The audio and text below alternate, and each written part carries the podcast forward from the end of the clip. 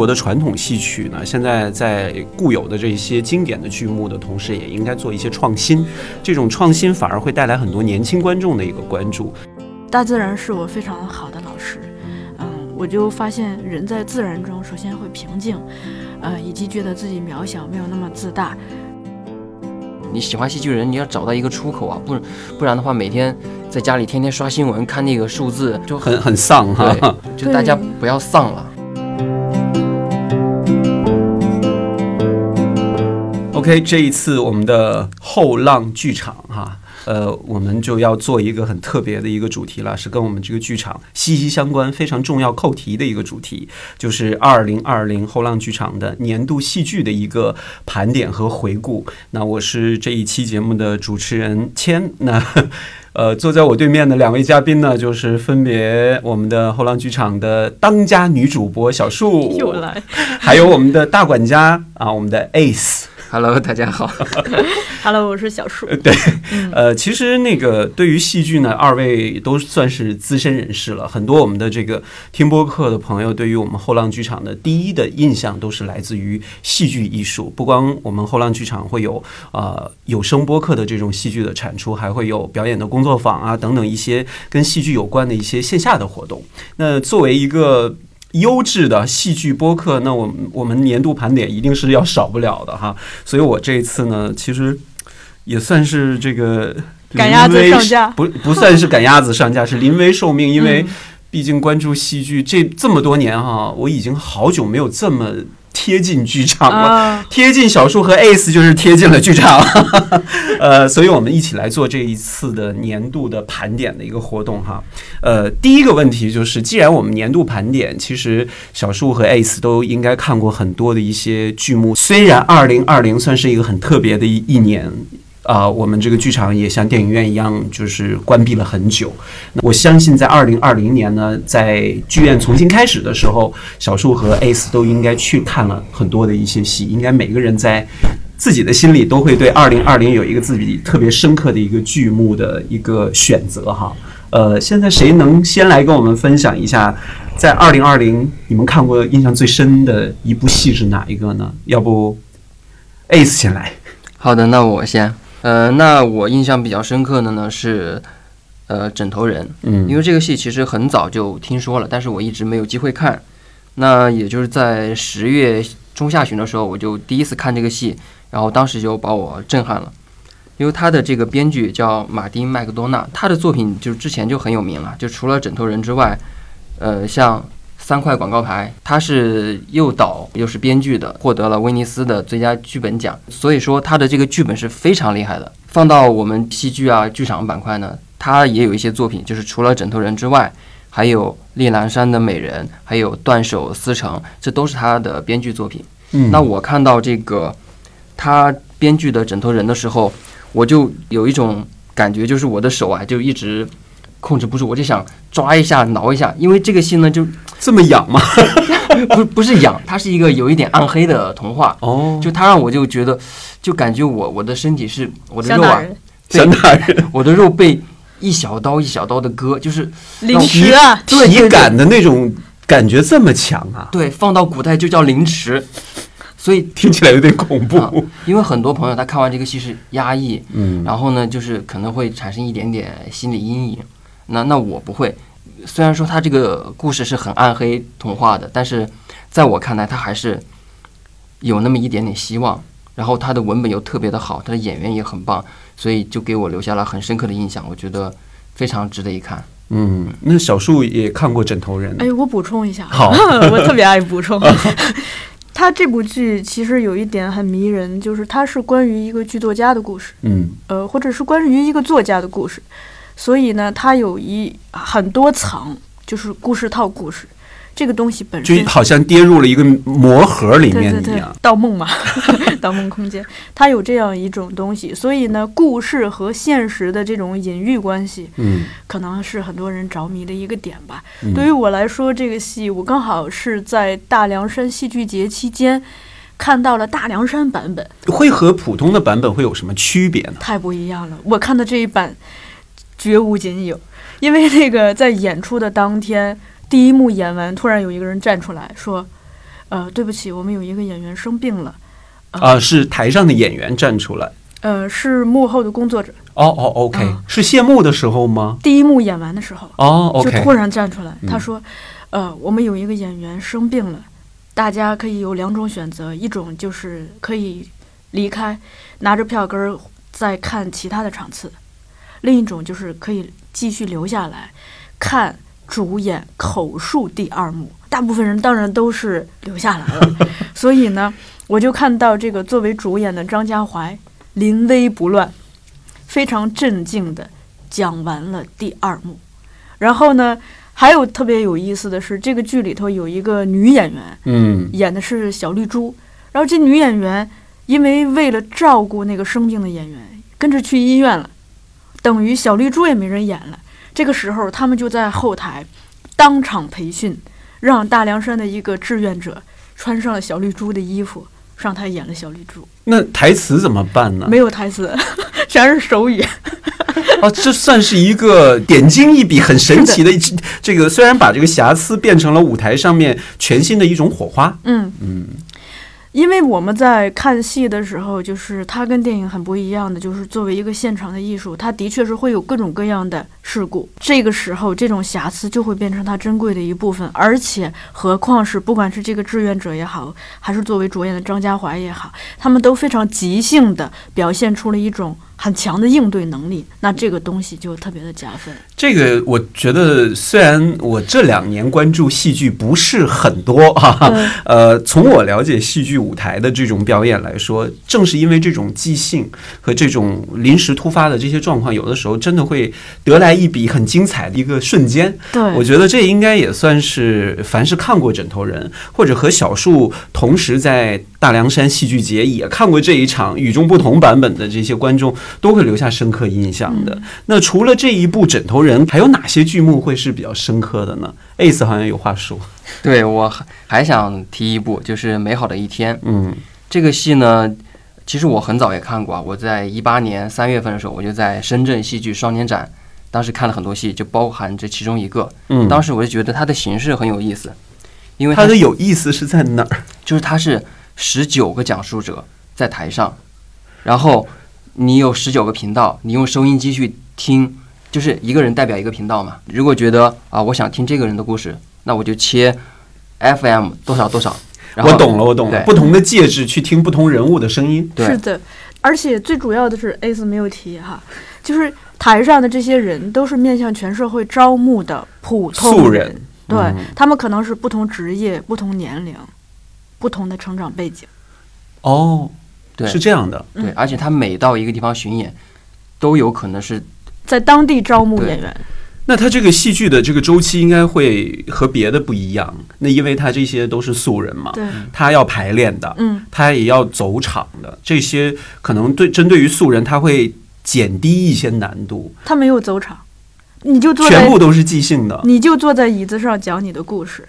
你的故事是他们前期会对你做一个采访，采访完了以后，比如说他觉得你的哪些部分值得讲述，哪些部分他对你的故事做一个整理和编排。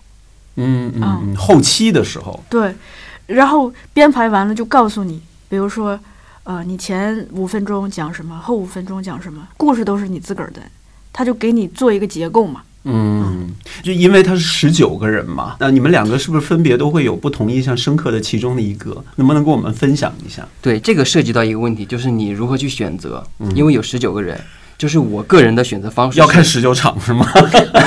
就是他这个戏，就是你没有办法看全，没有办法观其全貌，所以每个人的选择下之后，你看到的东西就不一样，嗯，你听到的故事就不一样。那对于我而言，我是在演出开始之前，我把那个小册子翻了一翻。把每个人的简介看一遍，然后挑出一个我觉得感兴趣的，我就只听他的，排除所有干扰，我只听他。就可能其他人也在讲话嘛，我就只听一个人，我就把他的这个前世今生的故事。完整的听下来，你听了几个人？一个人，我一场只听一个人。有的时候我看了两场，其实我只听了两个故事。哦，OK，小树可能就不一样。我其实也是这种比较专一型的。你是看了几场？我看了两场。哦，也是两个人。嗯嗯。你们有没有私下对过？两个人是不是有有交点？我俩看了同一个人，其中有一场。我觉得这个戏的魅力之一在于哈，就是因为你没有办法观其全貌，就导致你的好奇心，你必须得跟其他旁边的观众交流，说：“哎，你看了哪个人？你听了哪个人？他那个是什么故事啊？”就互相互换故事，因为你太想知道其他人都讲的什么故事。嗯，那你们两个分别深刻的是哪一个呢？有没有一个一些这个小片段是真的让你们觉得，哎，哇，这个太有意思了，可以跟我们分享一下吗？作为印象深刻的，总会有吧。我先来是吧，两个人还谦让。嗯，是这样子的，就是啊，我这个逻辑也挺奇怪的，就我对熟人更感兴趣。嗯 因为我看的第二场那个节目单上有三个后浪剧场的好朋友，嗯嗯，我们的表演课的学员。嗯，那熟人。最熟悉的人往往是最陌生的人，三个啊，这这这这都要取舍一下了。对，所以我就要选这个熟悉的陌生人嘛。嗯啊，我想了解一个熟人他们会带来哪些陌生的故事。那其中，我最后就选了一个女孩叫田爱。嗯，哎，田爱哈，有有在听节目吗？小叔偷偷听了你的故事。我我告诉他，对，嗯，我原本就是计划是我。不停的跳台来听咱们三个好朋友，三个好朋友，结果我发现田爱太精彩了。比如说，只敢在他讲，我预大概预料到他下一句会说什么，我就赶紧跳台，听到另一个人讲了一句话，哗一下再跳回来。所以我的主线其实还是田爱。嗯，他的哪个经历会给你印象特别打动？首先是我听完田爱的故事，就发现，哎呀，大家都不容易，都挺苦的，就是从小到大都苦，可能在学校里头会遭遇这个老师不待见、学生欺负，呃，融不入集体，有这样子的经历。再一个就是青春期，喜欢一个人，他可能不喜欢你，或者是你眼瞎了，喜欢错一个人 之类的。原来这美好的一天是人生当中的一个精彩的一个五味杂陈。是的，包括你可能在工作中遇到的种种啊，你以为。遇到了好的领导，结果发现他其实骗了你。你以为遇到了好的男朋友，发现他是个渣男。啊，人生皆是舞台。对，那 Ace 呢？其实我听的也是甜爱。我觉得甜爱特别厉害的一点就是，他以一种非常幽默的方式把这些东西给讲出来了。对，就听着听着突然就笑了。他讲的那些就是其实是很难。很很苦的事情，他跟说段子似的，就讲脱口秀。我觉得这样吧，那个如果二零二一有机会，我们可以做现场的这些实境的这些活动的话，可以请田爱来当一个脱口秀的一个演员来说他半小时。人家就是脱口秀演员，失敬失敬啊！喵，那你千万 千万不要不要不要生我的气啊！呃，看样子是美好的一天，给二位留下了很深刻的印象。在你们的描述之下。啊。我都特别感兴趣了，是吧？对，我顺利的在那个剧场门口安利了一个老奶奶进去看。老奶奶，嗯，她是怎么样的一个老奶奶呢？她说：“姑娘，我想买票看戏，但我不知还是一个戏剧迷，就是。”她说：“我不知道该看什么戏。”我说：“哎，我给你介绍一部戏啊！”巴拉巴拉说完，说：“你带着我去哪儿买？” 我以为你是随便这个路上就就是 抓一个是吧？对，那样的话就更精彩了。看样是这一次我们这个后浪剧场两位哈当家的这个分别聊了两部。印象特别深刻的戏剧，我不知道，呃，在听节目的朋友是不是也会对这两部戏有特别深刻的这种感受？你也可以在给我们这个啊所收听的这个 App 上面来给我们留个言，来和我们互动一下，看大家是不是都会有相同的这种感受哈，契合到一起，这也是戏剧的一种很特别的魅力哈。呃，说完了印象最深刻的这个剧目啊，我知道二位也是在今年对于中国传统戏曲也会有了一个很深刻的一个认识和了解。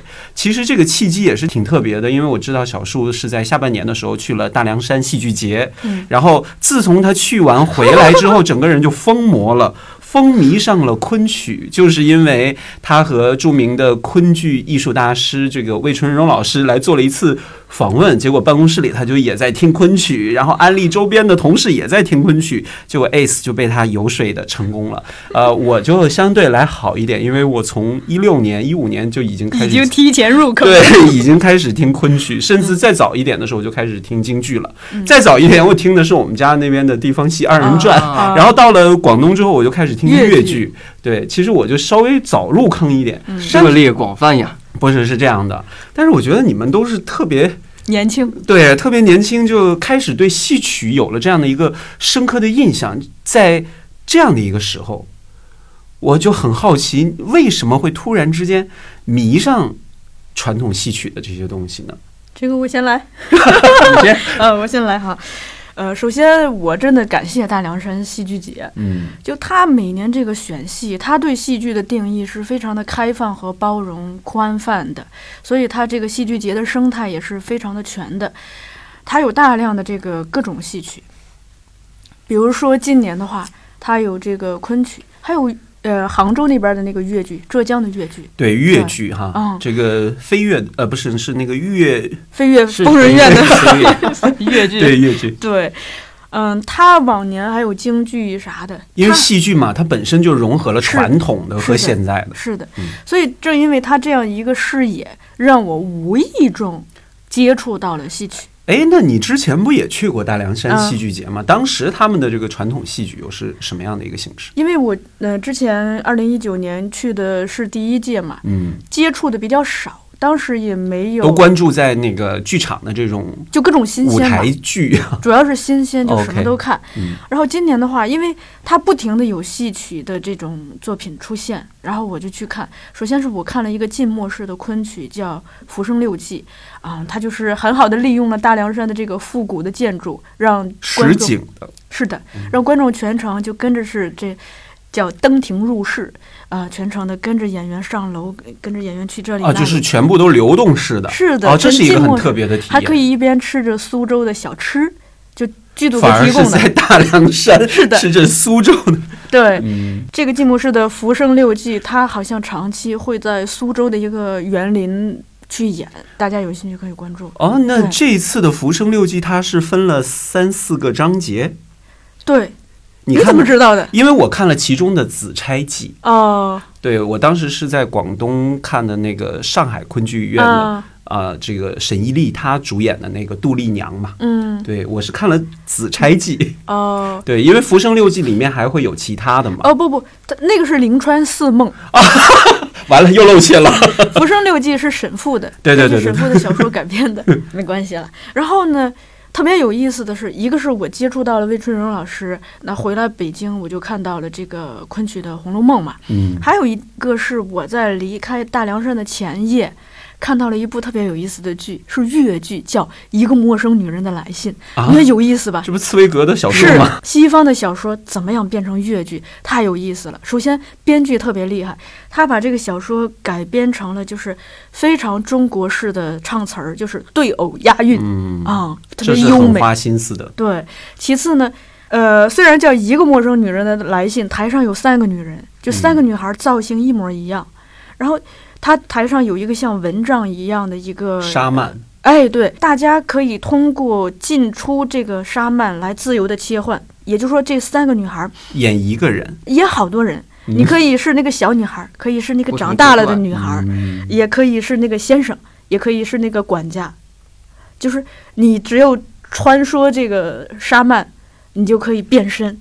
啊，就相当于一个从他那边像一个转换身份的一个盒儿一样，是的，然后出来就变成了另外一个人。是的，所以在整个过程中，我看到了戏曲它的假定性所带来的自由，以及它一些，比如说这个陌生女人，她终于跟这个先生可以在一起，这个和好啊，这些画面，它就放在了这个沙曼的后面，很含蓄嘛。而且这个越剧真是优美啊，看到了它特别优美的地方。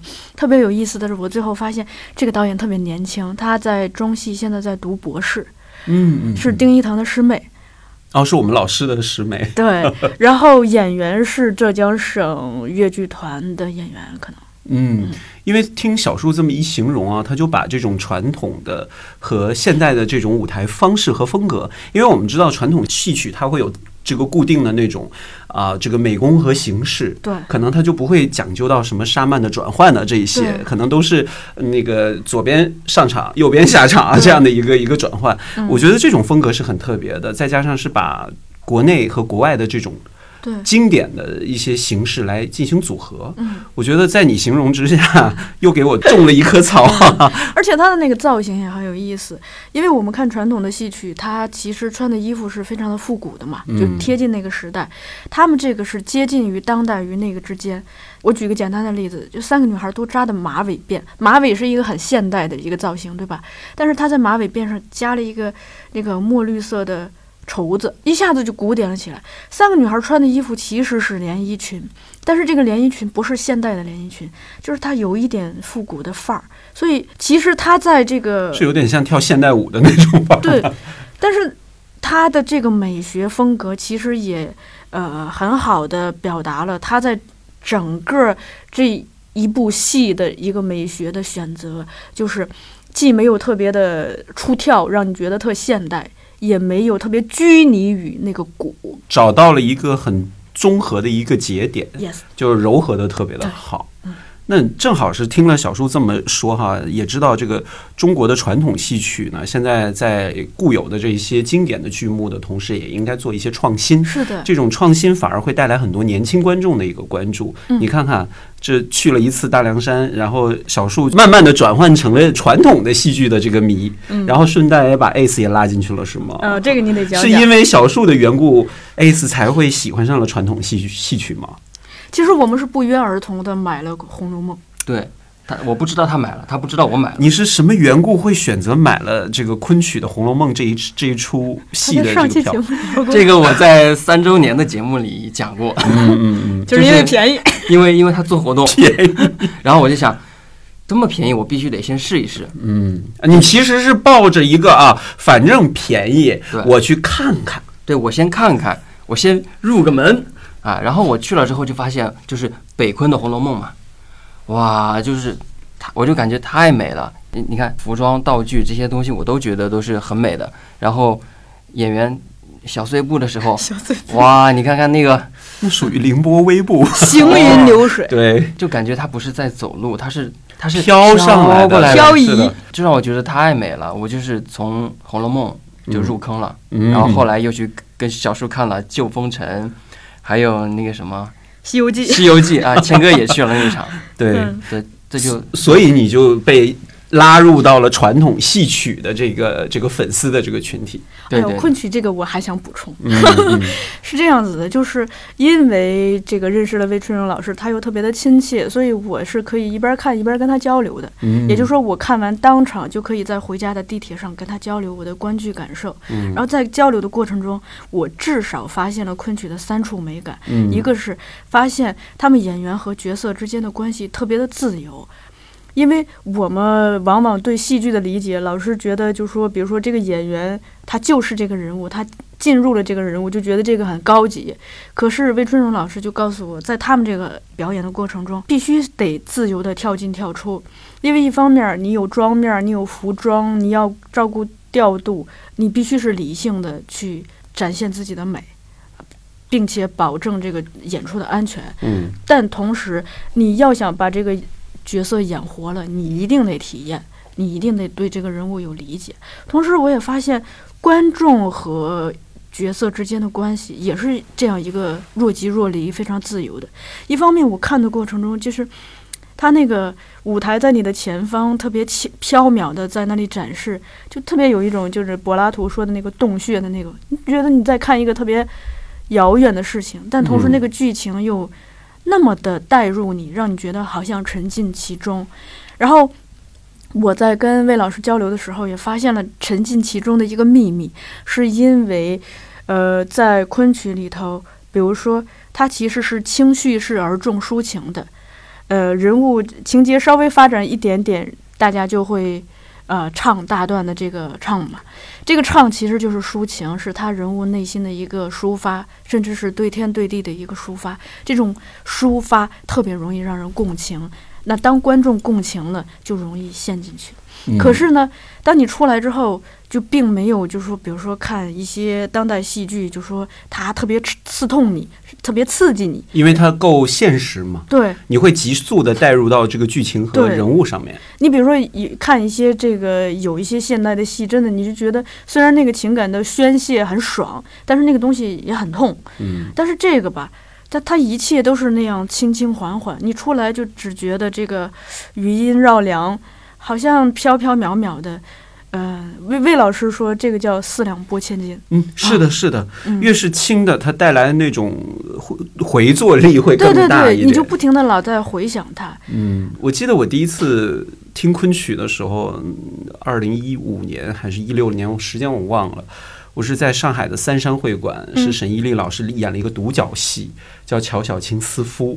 哇，就一个人物能唱足大概快一个小时的时间，因为那个不算是一个专场演出，是大家可以自由进入的那种，那种感觉，那种美啊，和实景的那种亭台楼榭的那种感觉是融为了一体，就跨越古今的那种感觉，你也是会被吸引到其中。我觉得正是因为它这个传统的中国式的戏剧之美，让这些传统的艺术能够特别的源远流长对嘛。对还有就是刚刚 A 四不是提到那小碎步像行云流水嘛？嗯，因为他你看演员在台上，他的手势也好，他的唱腔也好，都是圆的、圆融的、婉转的。我就突然意识到，所有的美学背后都是哲学，它是我们嗯老祖宗的一个哲学观。就很多东西都不直给、不生戳，而是绕着来，用一种特别就是用美的方式来表达出来。是的，是的，嗯，所以一下就入坑了。哦，那 Ace 呢？看了这么多场的这个，看昆曲比较多啊，下次还想尝试一下其他什么戏剧种类？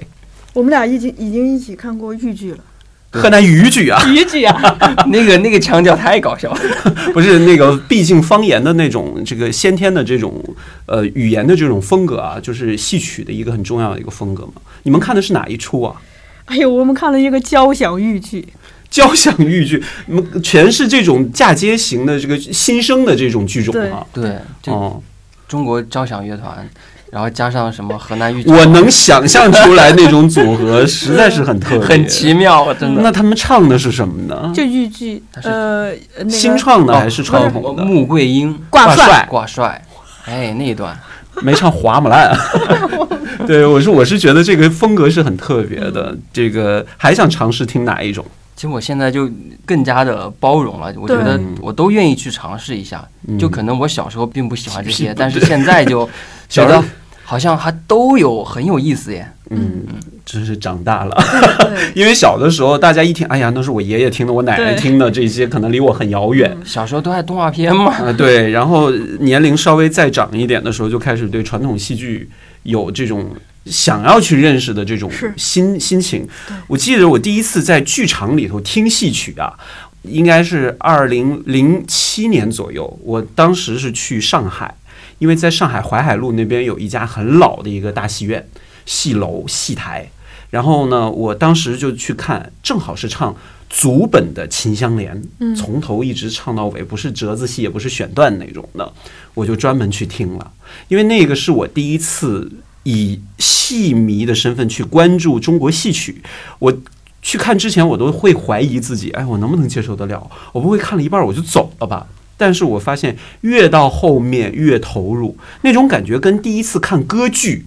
因为全是意大利语啊什么的，你根本看不懂，只能靠旁边的那个字幕机来提示，是同样的感觉。你可能一开始会觉得它离你很遥远，当你真正看进去的时候，你发现只要在剧场里，你融为一体的那种感觉是最幸福的时候。而且不管是歌剧也好，戏曲也好，他们的那个唱腔里头是是有很多人生的滋味儿的。情绪在里面，嗯，所以这个年龄越大，真的是越能 get 到。对，而且呢，我发现现在还有一个，就是名家名角上台啊，底下的观众和粉丝一样还会用。非常原始的那种热情去面对他们，好是一个方面。我记得那次《秦香莲》，我在看完之后，一群叔叔阿姨涌到台前，就看饰演秦香莲那个明旦呐，他在底下不断的去握手，迎接大家送给他的鲜花。我觉得那个时候作为戏曲大师来说，或者是戏曲名伶来说，那种感觉太幸福了。对，追随者，突然又让我想起了讲述粤剧，就是广东粤剧的一个很知名的一个电影，叫做那个南海十三郎，不是那个是编剧，哦。我说的是演员呢，就是虎度门，它里面讲述的是一个粤剧名伶马上要退隐江湖的最后一场演出，然后底下会有阿姨去。叫女生的一个专门唱老生和武生的一个男人角色的一个戏曲名伶嘛，然后就可能说啊，琴姐，我好中意你啊，然后我要嫁给你啊，我好喜欢你啊，那种 跨越了性别，嗯啊，我觉得这是戏曲特别迷人的一个感觉。所以很多人如痴如醉，一辈子也没醒来嘛。一辈子，这个他，我很想知道他是从什么时候开始的。这个成为戏迷的这个契机是很奇妙的，嗯因为中国戏戏曲的传统啊，是因为在以前的时候我们只能听戏，嗯，可能很多的那些大户人家，或者是呃，就是有一些资本的这些家庭啊，从小就会带孩子去听戏。嗯那个时候的戏迷的养成是从小根深蒂固的。我们看梅兰芳啊啊，什么那个《霸王别姬》这些讲述戏曲的这些电影啊，都会有这种呈现。而现在不一样了，嗯，谁会带着自己的五六岁的小孩，哎，我们来听个戏吧？不过我觉得戏曲的这个普及和这种重新的改编和嫁接，也是成为当下中国传统戏曲的一个转换和推陈出新的一种生存方式的一种尝试了。创作者在做这样子的努力，我也是自从认识了魏老师，我不停的跟魏老师说，我说我愿意，呃，用后浪剧场的这个平台，多为这些戏曲的推广多做一些事情，真的是心甘情愿的愿意。哎呀，我希望有一天这个能够让那个小树的魏春荣老师 和我所认识的沈一丽老师来一个南北归门旦的对话，那种感觉就就有趣了。哎，期待的，期待的。嗯。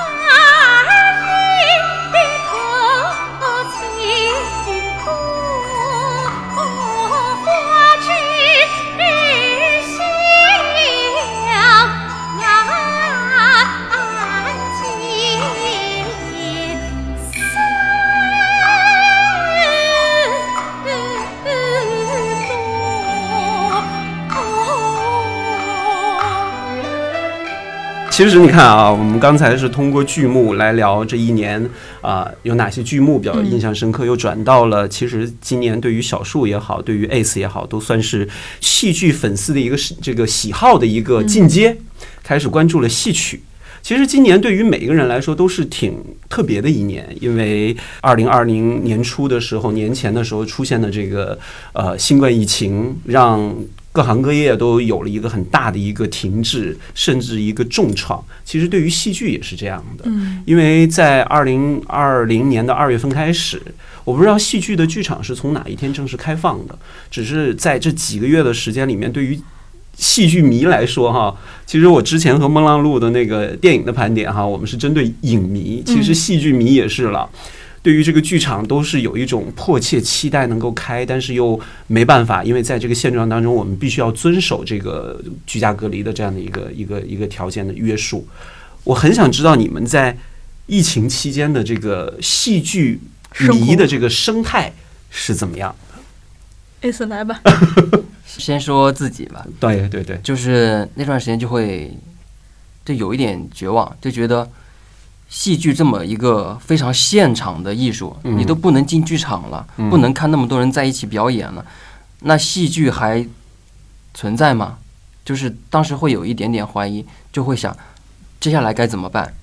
就是有一段时间会状态不是很好吧，就是对于这个行业就会很担忧。嗯那后来就是也是我们跟呃我们的非常友好的合作方有染，就是想要做一些线上的直播，让大家在你没有办法去现场看戏的时候，也能够说我们还有一个渠道去了解戏剧，所以我们就做了一系列的直播，就有分分两个环节，呃，两个话题，一个是戏剧人的私生活，私呢是思考的思，嗯还有一个是中西音乐剧演员对谈。那其实就是说，我们不管是国内的，像丁一腾，呃，顾雷，包括中戏的那个彭涛老师，还有都是进行网络的直播连线，直播连线，嗯我们围绕一个话题来展开，去聊一些很干货的东西。嗯然后包括还有这个中戏音乐剧演员对谈，也就是国际音乐化了一下剧的板块，对 international。我，其实通过这个这个形式，我相信后浪剧场的这个老听众们哈，都会对这个活动会留下很深刻的印象。但是在网上通过直播的形式来聊戏剧，毕竟和我们这个戏剧空间里头去剧场里面看戏是完全不同的。呃，这种这个知识性的这种分享，在当时已经成为了主流。嗯是什么样的一个元素会促使我们啊、小树也好，Ace 也好，能够和有染一起来做这种直播的这个这个形式的来来分享和交流呢？首先是因为我们一直跟有染有染吧，对，我们一直跟他有跟他们有很密切的联系，因为我跟有染的呃主理人很早就认识了，嗯。所以一直都有有一个互相的联系。再就是在当时那个情况下，我们也是非常早的一批开始做直直播的，嗯。也就是说，大家都没事干嘛，大家都在家里，你不能都闲着呀，就一定要呃，就是动起来是吗？对，一定要给大家有一个稍微的鼓舞，然后再就是你看能不能学点东西，嗯就是你你喜欢戏剧人，你要找到一个出口啊，不不然的话每天在家里天天刷新闻看那个数字就很很丧哈。对，就大家不要丧了。所以那段时间，其实我们讨论的话题也很有意思。一个是关注了，就大家是怎么样从校园戏剧人走到一个职业化的道路上的，因为大部分有一，个职业规划指引的一个功能。因为大部分人都是从校园起家嘛，嗯可能你是数学系、英语系，但你是校园剧社的，你 说怎么从这个原点出来的？另一个关注了一下大家来到社会上之后，就是怎么样从一个比如说呃业余的或非职业的状态，慢慢的走到一个专业的职业的道路上，以及还关注了非常切题的，就是线上戏剧的这个有没有未来？嗯谈对。嗯，其实呢，我这个是从三月份开始做，一直做到六月份，嗯，三个月的时间做了多少场的这个直播呢？应呃五到六场吧，五到六场，有没有你们彼此印象最深刻的一场，或者是一个瞬间呢？我最深刻的其实就是校园戏剧的那一期，我自己本身就是从校园剧社出来的，大家就能彼此的感受到，呃，就是年轻人那种火焰是吗？热情。对，就 虽然是疫情之下，对，就很多人他，我们不是科班的，但是我们就想走往往这方面去靠，那怎么办呢？那其实就听大家的经验以及自身的经历，就是你自己慢慢的去靠吧，就是想办法。只要你想去做，你就好好的去靠近它。你有梦想，你就慢慢的去走。嗯其实也没有说你一定不能这样啊，你不是科班的你就做不了吗？那不一定。嗯，对，嗯，那小树有没有我印象象深刻的是，我们有一期请到了一个澳门的戏剧创作人，这个人他当时分享的时候，旁边应该是他爸爸吧，有一还有一位老者，呃，因为我们大部分人可能对澳门的戏剧都不是很了解，嗯那他作为一个长期生活工作在澳门的人，他向我们分享了很多这个澳门的整个戏剧的生态。以及他们过往的历史，特别是他身边有一位长者，那位长者就可以给他补充很多哦关于，历本史的细节。身也是资深的人士。是。哦。那他们是讲广东话的吗？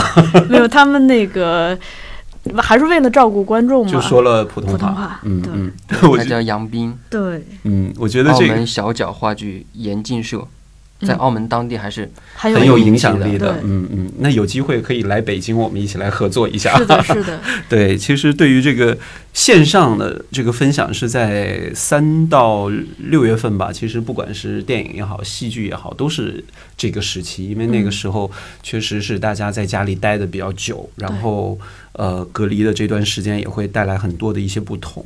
呃，现在我突然有临时有一个问题，突然在我的脑海中想起来，其实对于这个疫情隔离这段时间，对于创作者来说，也算是一个。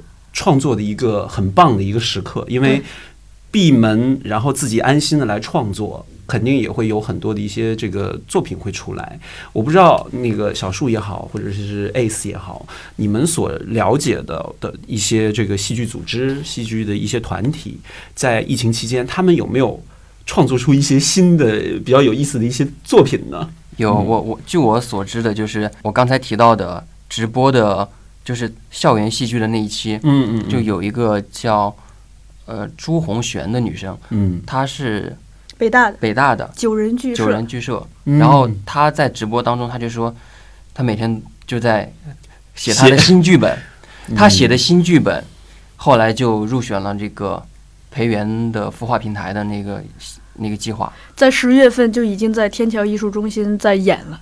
哦，这就也就是进度非常快的。也就是在疫情这一段时间，我们无法出去创作，就成为他们业余生活当中最重要的一种是的这个发泄或者是一些释放的一些出口了。对我还想补充一，哎呀，我又补充。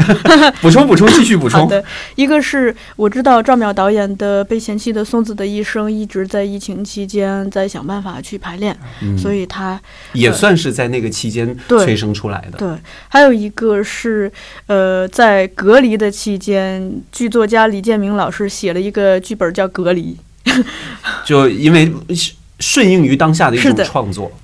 呃反应非常的快。对对对。然后这个剧本创作出来，因为同时被李婷导演和易立明导演看上了，所以呢，这个剧本最终在大凉山戏剧节期间出了两个版本，就两个导演的版本，特别有意思。而且因为李婷老师本来是编剧，易立明导演本来是这个舞美出身，嗯所以两个导演切入的风格完全不同。完全不同，所以就你就可以看到，哦，同一个剧本原来有这么多可能性。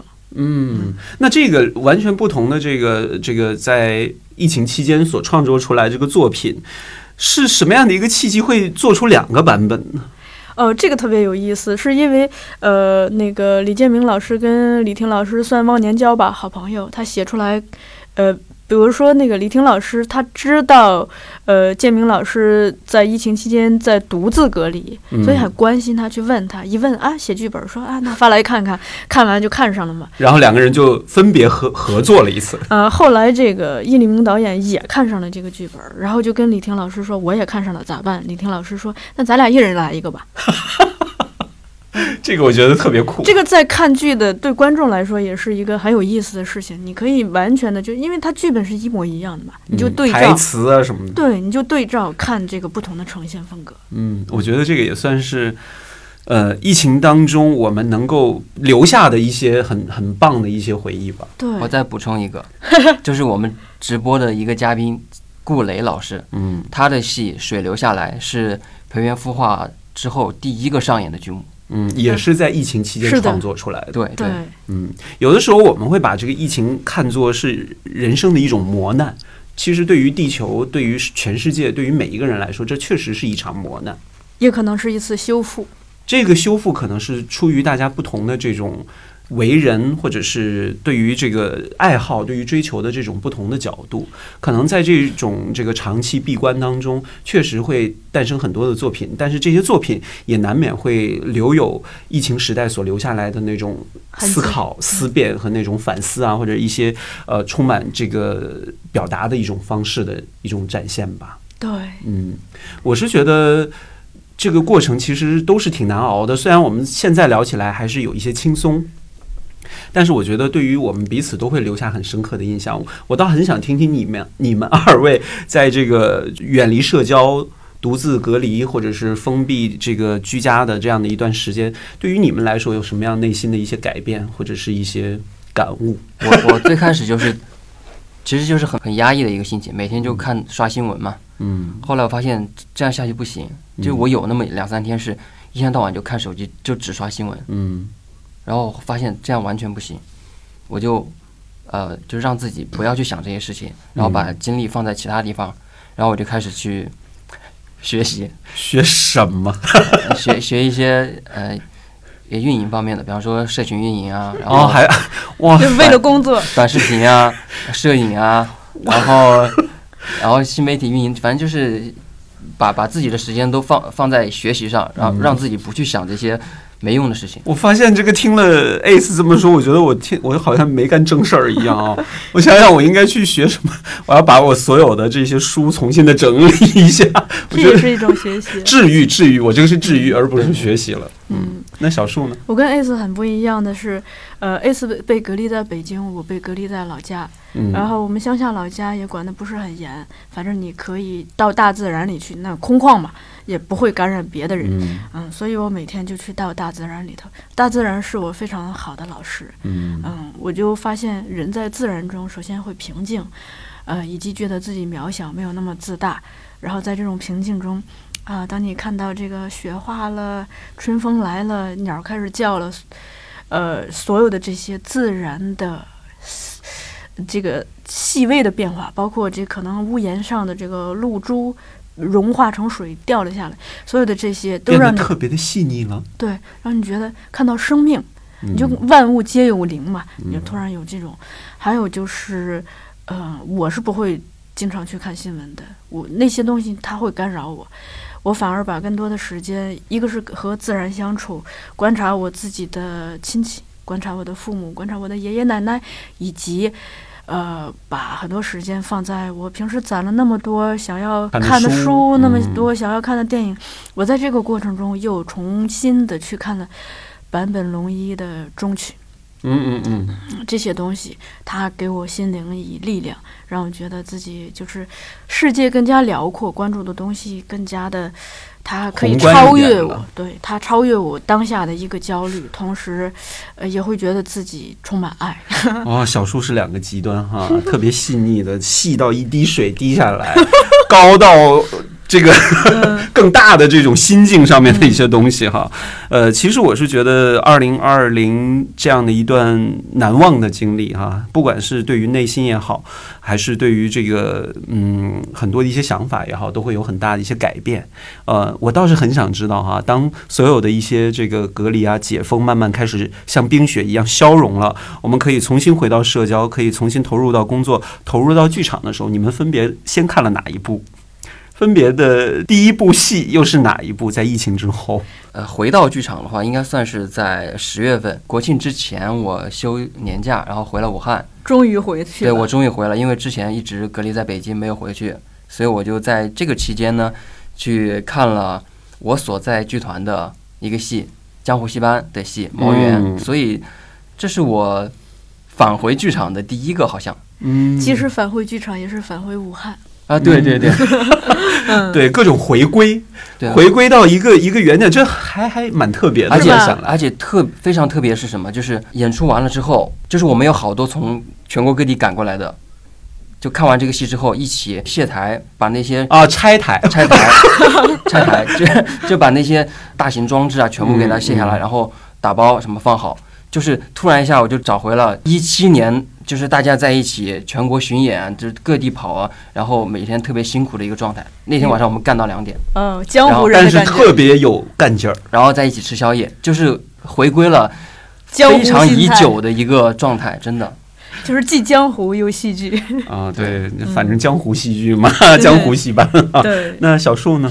我这个特别有意思，我回归的呃第一个不是剧场。嗯，它是一个美术馆，但里头进行的是戏剧类的活动。就是在九月份的时候，呃，后浪剧场的一个好朋友叶真推荐我去，呃，参加这个生肖剧毒节。嗯嗯嗯嗯，这个生肖剧毒节是导演陈然和这个作家陈思安他们一起搞的。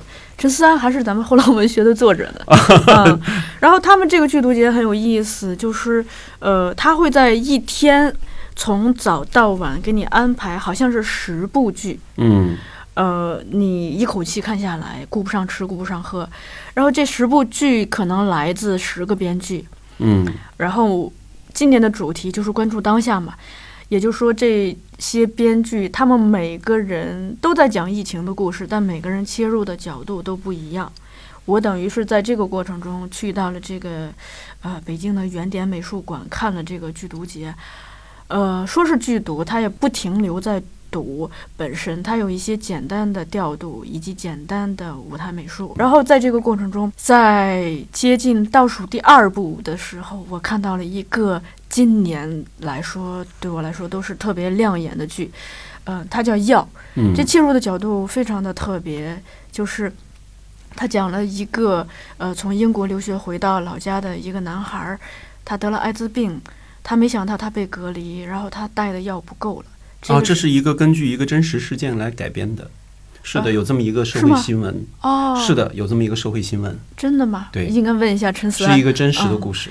然后他就面临着，要么他就告诉他的父母和社区，他需要药，他得然后了这个病。就把他的这个资料给泄露出去。对，嗯要么他不告诉，他就没有药，可能也是等死。可是他告诉，还会牵连出来，就是他这个同性恋的身份啊、嗯嗯嗯而他的父母又是重男轻女的，所以他非常有戏剧张力。同时呢，这个导演是赵小璐导演，也就是宋冬野的爱人。嗯啊，他是中戏毕业的，中戏导演系毕业的，特别牛。就他在这么小的一个空间里头，就一切都做到了非常的精心。所以他的舞台布景虽然只有两条长凳，但是就是在这两条长凳上，他通过两个小台灯，通过灯光的颜色，长凳上这个桌布的布景布置，它让给你营造出了一个家的感觉，而且这两个长凳本身也是在象征人物之间的关系，而且全程两个父母从来没有出现，可是他们的这个压力。通过画外的方式，一直让你感觉到给这个主人公内心的压力，所以我就我看到之后就特别的喜欢，而且我听说赵小璐导演非常的用心，他每次去都是拉着皮箱自带道具，嗯来让一切都变得更加的用心，而且他们要排练好多遍，每一次都不惜力来真的。嗯。呃，因为这个社会事件啊，在当时出来之后，就引起了很大的这个讨论嘛。啊，呃，你在这么一说之后，我觉得这也算是在疫情期间催化出来的对，戏剧人对于这些生活当中的一些素材和一些真实的故事来改编作为戏剧呃这个呈现的一些重要的一些作品，我觉得这个也是很特别的，嗯因为它不光会有人性的反思、社会的反思，还有人的反思嘛。对，因为嗯，它牵涉到了这个家庭过去的历史，嗯，以及一对姐弟在这个家庭中的关系。嗯，这个其实算是小树今年所参与过的一些剧场活动比较印象深刻的。嗯那除了这个，还会有哪些剧场的活动会给你印象深刻呢？好像我们这个听说有一个致敬剧作家的一个活动，也是很特别的。就是又是叶真，然后叶真真的是后浪剧场的好朋友，嗯他经常会给我分享一些东西。他说：“小树，你快来看这个致敬剧作家活动呀！这个活动是由水木川影视文化公司和菊影剧场一起合作的。嗯呃，菊影剧场就在首都剧场的不远处，啊、在东四那块儿。然后他二零二零年是举办第三届，他特别有意思，就是每年致敬一位剧作家。第一年是苏舒阳，第二年是费明，第三年是万芳。全都是大师啊。啊，如果说刚才这个生肖剧读节主要是一些年轻编剧的一些关注当下的一些这个作品哈，嗯这个致敬剧作家就等于是一些我们的长辈，嗯，他们从他们的角度去切入的对现实的关注。特别有意思的是，呃，因为去年费明老师的那个我也有去嘛，嗯就是我就发现。嗯，这个年长的剧作家，他们写出来的东西会自带一种对生活的这个厚度，以及生活本身的质感。因为他们所经历和所感悟的那些东西呀、是跟我们这一代是完全不一样，跟八零后、九零后是完全不同的。嗯因为他们经历过了太多的，无论是肉体也好，精神也好，很多的一些磨难嘛，嗯，远远吃的苦要比我们要多很多嘛。对，嗯还有一个是他们这个活动特别有意思的是，让你集中看到一个剧作家不同的作品，那你就可以看到他一以贯之的东西，以及不停变化的东西。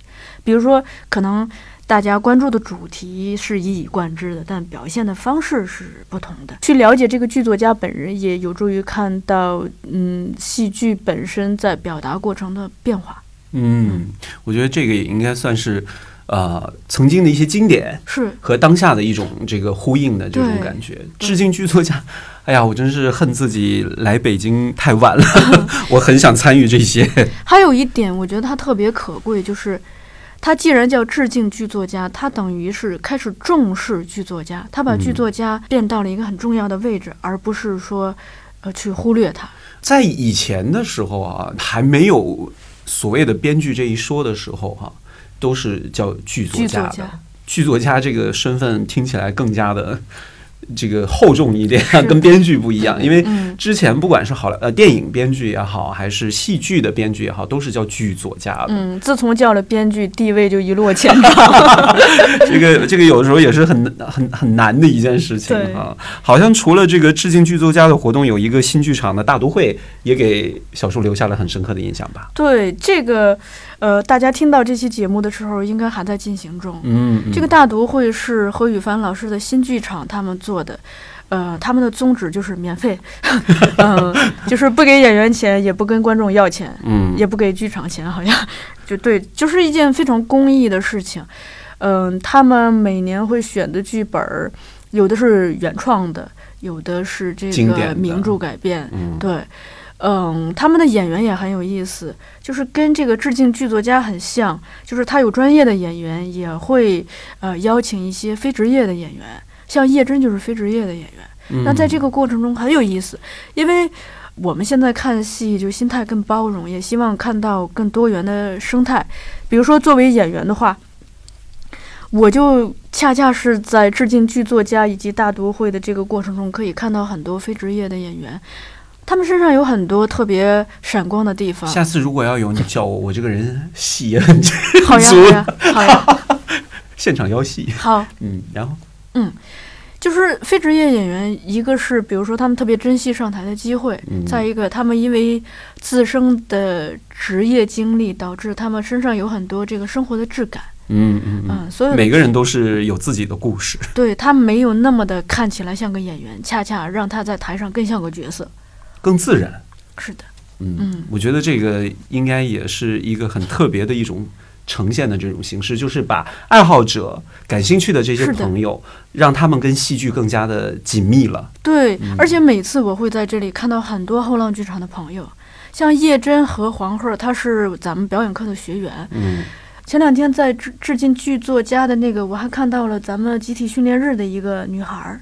嗯。哦那就是大家多多的关注我们的后浪剧场，早晚有一天你可能也会站到舞台之上。真的，我觉得叶真他们的路是一条很励志的路，大家可以走这个路线。嗯，呃，小树说了这么多了，ACE 应该在二零二零也会有特别难忘的这个戏剧活动的一些经历吧？对，呃，因为我刚才我也提到了，就是我是一个呃叫江湖戏班的民间戏剧组织的一员，嗯那我也就提一下我们这个团体在做的一个独居沙龙。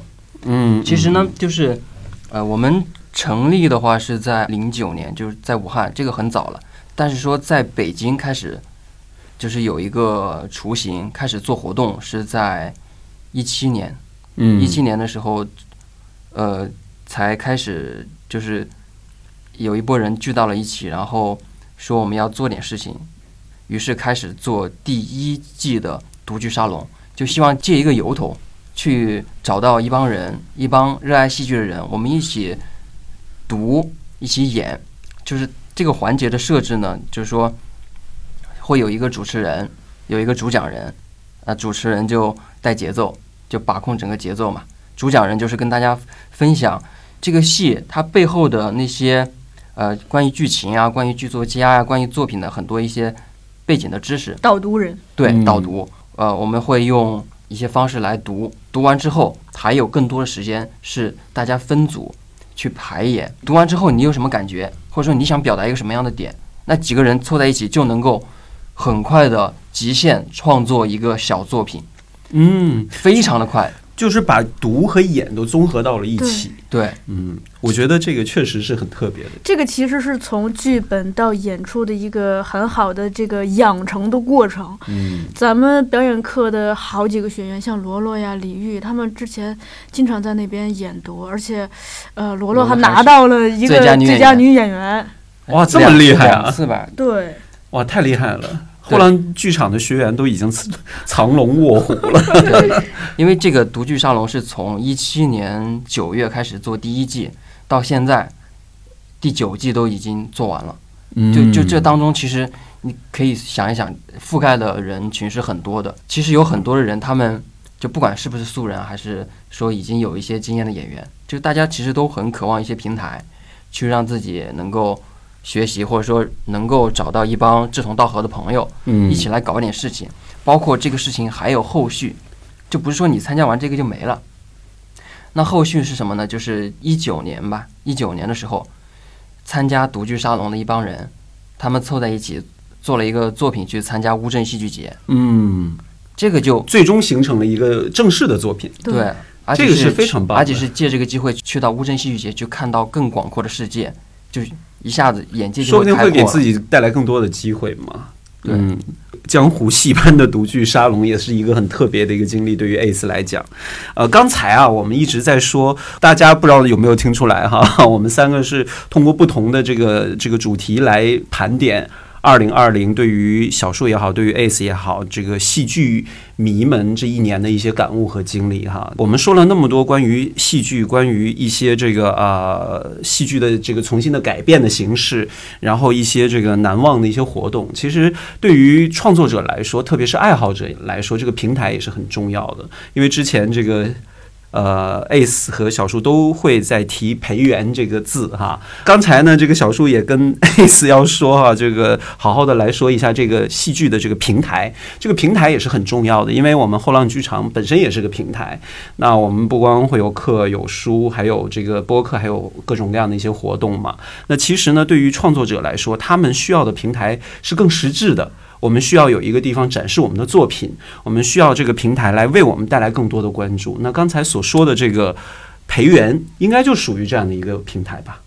对，就是培元呢，它是由北京文化艺术基金发起，然后宽友文化运营的一个项目，它我们就简称为培元平台。嗯那它呢，其实就是非常强调一个就是原创，嗯就是它从一九年十二月开始做第一轮的征集，征集的主要是剧本。嗯。那征集之后，就是报名特别多吧，三百多吧，然后对好几轮的这个筛选之后，好像最后是十六还是十八个入围的剧目，就是说你能够进入到这个孵化的环节了，哦，就前面都是筛选，哦。就从三百多，就是选出了十六部左右的这个作品，我们开始来孵化它，开始来呃这个精精致的来这个改变它，或者是给它找演员，来找合适的这些机会，来把它变成一个剧。对，你看，呃，培元一期就是截止到目前已经完成了正式商演的，有《水流下来》，嗯，这个刚才提到了，顾雷老师就是、嗯。呃在我们直播里面的嘉宾，嗯嗯。然后景阳钟声，这个呢，他们的主创团队也来我们这边做过节目，嗯。然后还有春逝，也就是刚才提到的，北大朱红轩，对，九人九人剧团的，还有信息香，这个丁一腾我们呃特别熟悉 老，朋友了。对，在被嫌弃的松子的一生，对，赵淼导演的这个也是非常熟的项目。嗯，因为这个可能大家关注的最多的应该就是女主角张静初的参演，对，对，当时我小树还有秋实还去保利剧院采访赵淼导演，嗯录了一个 vlog。因为正是有了这样的一个平台，才会吸引到一些就是有分量的一些人也好来加入，也是正好是通过这样的一个平台，才会邀请到张静初来参与这样的一个项目。我觉得这个平台带给大家就是能够有更多的机会，更多的剧作家镀金机会，对对对对对对，非常强调原创。嗯而且他们在孵化的过程中，他们有多种孵化方式吧。一种就是给你组织一场剧本朗读，嗯，还有一种是请专家做一个研讨会，给你这剧本提意见，啊，让你打磨的更好。还有一种就是给你找导演、找团队，让你嗯真的去孵化。就是你没有办法去触及的那一块，他们来帮你。是的，所以其实如果你关注这个这些活动的话，你也可以以一个养成的心态，去眼睁睁的看着一个剧本如何最终变成一个商演的剧目的。但是我觉得前提还是你必须要有一个好的作品，是的，毕竟千个入这个这个投递来的这个投稿作品当中能入围十六个，这个其实也是千军万马过独木桥嘛。你真正对你的这个作品有信心的话，嗯，你有心把这个东西做好的话，才可以有这个出头的机会嘛。这也是很公平的一个竞争嘛。嗯，对，我要提一下，有一个就是培元一期唯一的一个音乐剧的作品，叫《摇滚礼堂》。那这个戏呢，就是也是，呃，他们找到我们合作，在我们后浪剧场这边做了他的剧本朗读以及专家研讨，就是嗯两个事儿都完成了。先说剧本朗读，它还是一个非常前期的东西，但是你已经可以看到，呃演员、导演他们如何来诠释这样一个剧本。就现在还没有灯光，还没有舞美，嗯，最我们初始的我们就状态嘛。看就看朗读，嗯。我们能把它能够去看到它一个很初步的一个是什么样子是的去感受它剧本的魅力。嗯。而且两位编剧的年纪还非常小，才二十左右，嗯。而且还不是学这个的，嗯，这中央美院的，学建筑的好像，啊，竟然来做出了一个戏剧作品。对，而且是音乐剧。嗯，而且他们这么年轻，我觉得这个是给大家了一个很好的鼓舞。嗯嗯，我觉得二零二零真的有太多新鲜的一些东西诞生，虽然这个过程是很熬心，或者是很有很多的内心纠结和创伤的啊，但是我们还是。看到在二零二零戏剧在通过不同的方式散发自己不同的魅力，吸引更多的人痴迷于它，痴迷于剧场当中的那种感觉哈。那这一期节目，其实我在录到这儿的时候，我都有很多的一些感受，很很多的一些感触，因为听了啊，这个小树也好，Ace 也好，讲了这么多的一些二零二零的一些难忘的回忆和故事，我相信二零二一剧场依然精彩啊！哈哈。最后还有什么想要说的？经历了二零二零年，我有两个感受，一个是就是看戏似乎变得没那么重要了，因为，呃，之前看的那些戏都有助于让我在生活中变得更加的细心、更加细腻。所以我有的时候，比如说过马路，看一个老奶奶怎么过马路，会看一个小朋友怎么过马路，然后就是在心里模仿他们是吗？不是，就是你能看到很多嗯他们背后的一个故事。呃，虽然这个故事可能是想象的，但是它会让我对生活充满了乐趣。也就是说，没有戏看的日子，我依然对生活非常的热爱。但同时，也恰恰因为二零二零年有很长时间没有办法走进剧场，让我更加的珍视所有这种现场的行为，包括走进剧场，也包括走进电影院，以及走出家门去跟朋友见面，所有的这些现场的面对面的活动。嗯，面对面，对，是你的关键词。嗯，face to face。小呃，Ace，我就用我在跨年呃十二月三十一日看的跨年场的那个戏的名字来做一个结束语，嗯，就是美好的一天。希望大家的每一天都是美好的一天。嗯，好吧，那也希望我们后浪剧场二零二一都是每一天都有美好的一天，还有听这个节目的这些朋友哈，大家都能够享受每一天吧，享受戏剧的每一天，享受后浪剧场的每一天。好，那我们这一期节目就到这里啦，谢谢小树，谢谢 Ace。好，我们下期节目再见，拜拜。再见。I see trees of green, red roses too. I see them bloom for me and you. And I think to myself, what a wonderful world.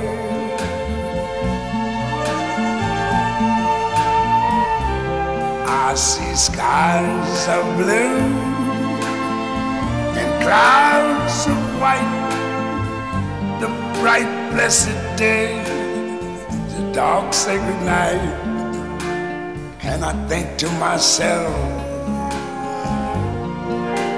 what a wonderful world.